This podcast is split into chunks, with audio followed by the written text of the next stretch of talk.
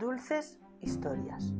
Lo más importante no es simplemente deleitarnos con el dulce, sino saber y conocer de dónde proviene lo que vamos a degustar. La gastronomía nos hace viajar con el tiempo al pasado, al presente y creo que un poco al futuro. Hemos recorrido en este libro por diferentes continentes, países, épocas. Hemos conocido historias simpáticas, anécdotas, visitado palacios y nombrado a personajes ya olvidados, pero que tuvieron su importancia. Historia del mousse de chocolate. Desde el siglo XVI se conoce en España el cacao que fue introducido de inmediato en la gastronomía española, siendo considerado como una bebida hasta el siglo XX.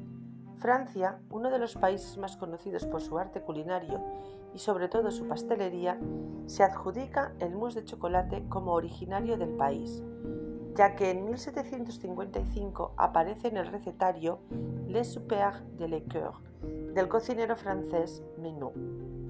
En la época se servía en vasitos de plata o vidrio que Menot recomendaba mantener bien fríos antes de ofrecerlos.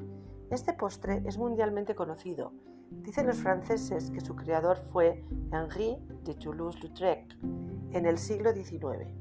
Pero también nos cuenta la historia que el embajador francés Napoleón visitaba a su octavo ejército en Astorga el 21 de abril de 1810, cuando el cocinero mayor de su ejército, François Masset, pidió a Manuel Cordero, un chocolatero español, que preparase su espuma de chocolate. Cuentan las lenguas que Napoleón quedó tan maravillado ante tal suavidad y aroma de este delicado postre que se llevó a Manuel junto con su familia a Francia.